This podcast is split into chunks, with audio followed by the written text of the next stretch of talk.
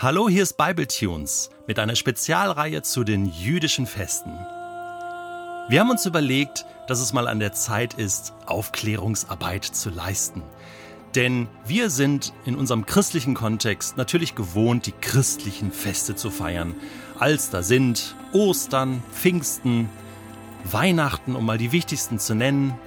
Ähm, und das finden wir ja auch so in der Bibel und da haben wir unseren kirchlichen Jahreskalender ja auch in Deutschland und äh, wir nehmen da schon wahr, dass immer weniger Menschen überhaupt mit diesen christlichen Festen etwas anfangen können. Und dann kommt noch da hinzu, dass ähm, ich oft feststelle, dass auch bei Christen hierzulande oft so der Bezug fehlt zum Inhalt. Ähm, ja, wo kommt das Fest eigentlich her? Und in der Bibel gibt es ja da noch viel, viel mehr Feste. Da gibt es ja auch noch so eine Art Erntedankfest, oder? Äh, und äh, dann gibt es ja auch noch dieses Versöhnungsfest und dann, dann gibt es äh, ähm, da ja auch irgendwie ein Pfingstfest, was in der Apostelgeschichte genannt wird. Und wo kommt das eigentlich her? Wie hat es Eingang gefunden, auch in unseren christlichen Kalender? Warum feiern wir das, was wir feiern? Und wie hängt das zusammen? Und ähm, da ist es natürlich ganz besonders wichtig, dass wir die Beziehung Bezüge sehen, auch zur jüdischen Welt, wo die Feste ja entstanden sind. Auch Jesus äh, hat bestimmte Feste gefeiert und, ähm, und bestimmte Feste, die wir heute feiern, nicht gefeiert oder ganz anders gefeiert. Und da gibt es auch immer wieder Verwechslungen und Missverständnisse. Und so haben wir gedacht, hier müssen wir aufklären. Und wie wollen wir aufklären? Indem wir jemanden zu Wort kommen lassen, der aus der jüdischen Welt kommt, der selbst ähm, Jude ist, in Israel geboren ist, aufgewachsen ist und das heutige Festmanagement sozusagen kennt und, und uns erzählen kann, wie im Judentum Feste gefeiert werden. Heute, wie man sie früher gefeiert hat, also auch so ein bisschen Geschichte dahinter, auch von der Bibel her und uns so einen Zugang zur jüdischen Geschichte und Kultur einerseits, aber auch zu den christlichen Wurzeln unserer Feste ermöglicht. Deswegen haben wir für diese Staffel Asaf Seevi eingeladen, Asaf und ich kennen uns jetzt schon seit 2014. Also das sind schon ein paar Jahre.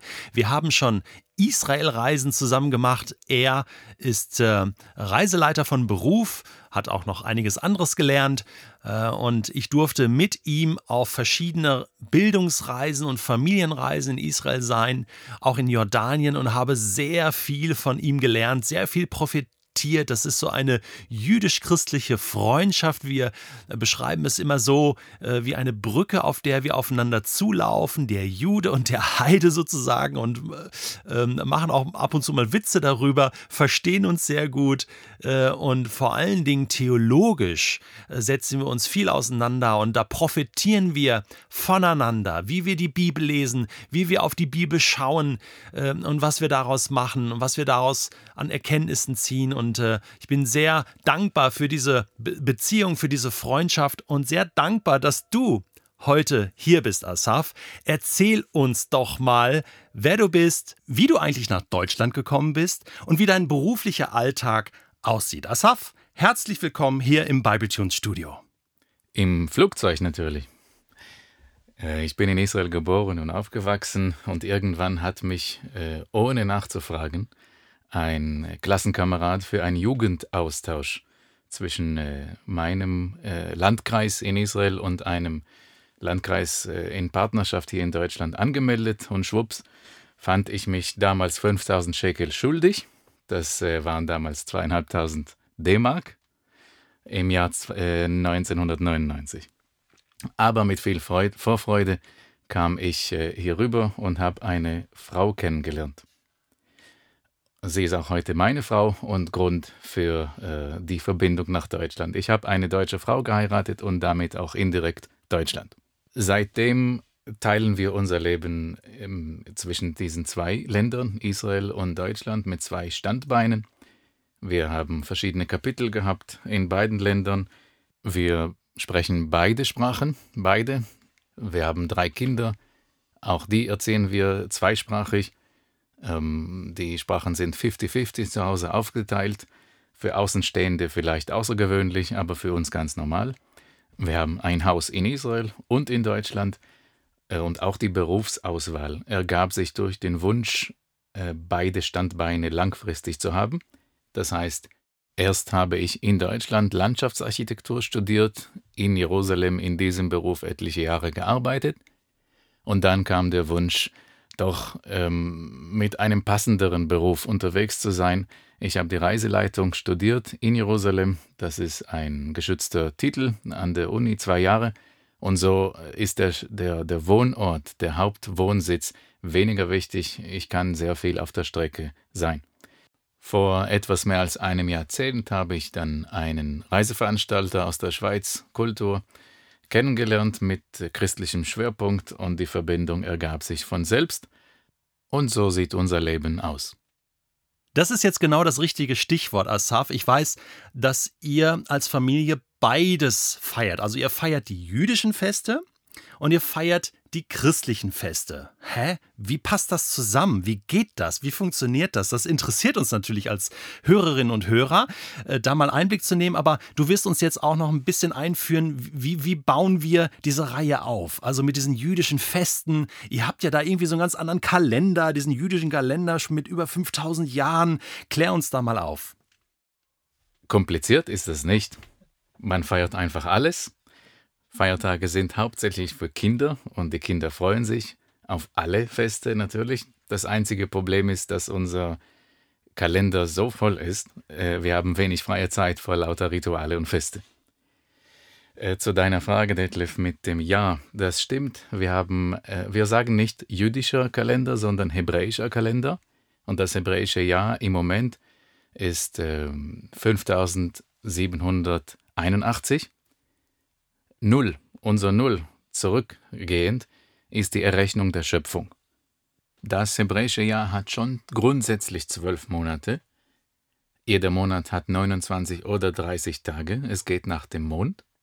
Dadurch, dass das Mondjahr doch noch im hebräischen Kalender an das Sonnenjahr, was hier normalerweise verwendet wird, angeglichen wird, fehlen uns ein, ein, mehrere Wochen alle paar Jahre und es gibt ein Jahr mit 13 Monaten. Und das nennen wir schwangeres Jahr.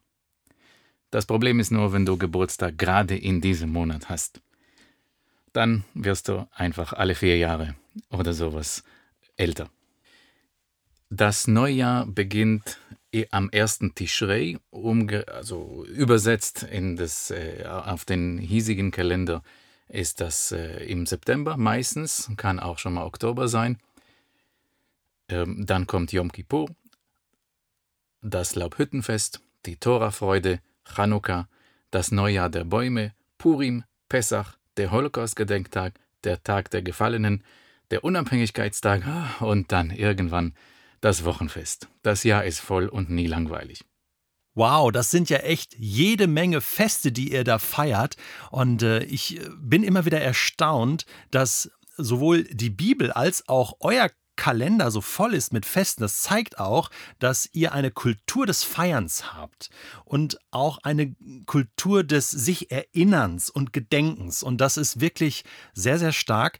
Ähm, ich frage mich jetzt nur, also, wo legen wir den Schwerpunkt? Wir können wahrscheinlich nicht alle Feste äh, hier besprechen. Was schlägst du vor, Asaf? Welche Feste wollen wir jetzt äh, in dieser Staffel ganz besonders unter die Lupe nehmen? Ja, es ist wirklich ein größerer, auffälliger Unterschied.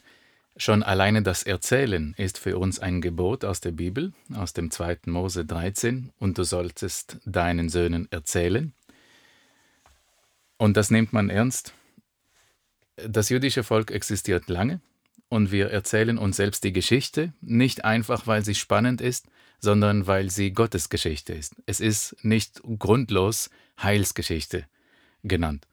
Wir müssen darauf schauen, was mit uns bis heute passiert ist, damit wir wissen, wohin es geht. Welche Festtage sollten wir denn unter die Lupe nehmen? Äh, du hast gemerkt, Detlef, ich habe auch moderne Festtage genannt. Nicht alle sind voller Freude, zum Beispiel der Holocaust-Gedenktag oder auch der Unabhängigkeitstag Israels ist natürlich nichts aus der Bibel, aber auch im 20. und 21. Jahrhundert geht die jüdische Geschichte fort. Wir müssen grundsätzlich unterscheiden. Es gibt Feste aus der Tora, aus den fünf Büchern Mose. Sie sind Gebote, die müssen wir feiern. Dann gibt es rabbinische Gebote, die sind nicht verpflichtend, aber dadurch entstanden rabbinische Traditionen von geschichtlichen Ereignissen, die wir auch feiern, zum Beispiel Chanukka oder Purim. Das sind Feste, die nicht in der Torah vorkommen. Sie sind auch nicht heilig, aber wir feiern sie trotzdem. Ja, Detlef, du hast gefragt, wie machen wir es, über welche Feiertage sprechen wir? Über alle. Die sind alle wichtig. Warum willst du ein Kapitel auslassen? Das finde ich einen guten Vorschlag, Asaf. So werden wir es machen.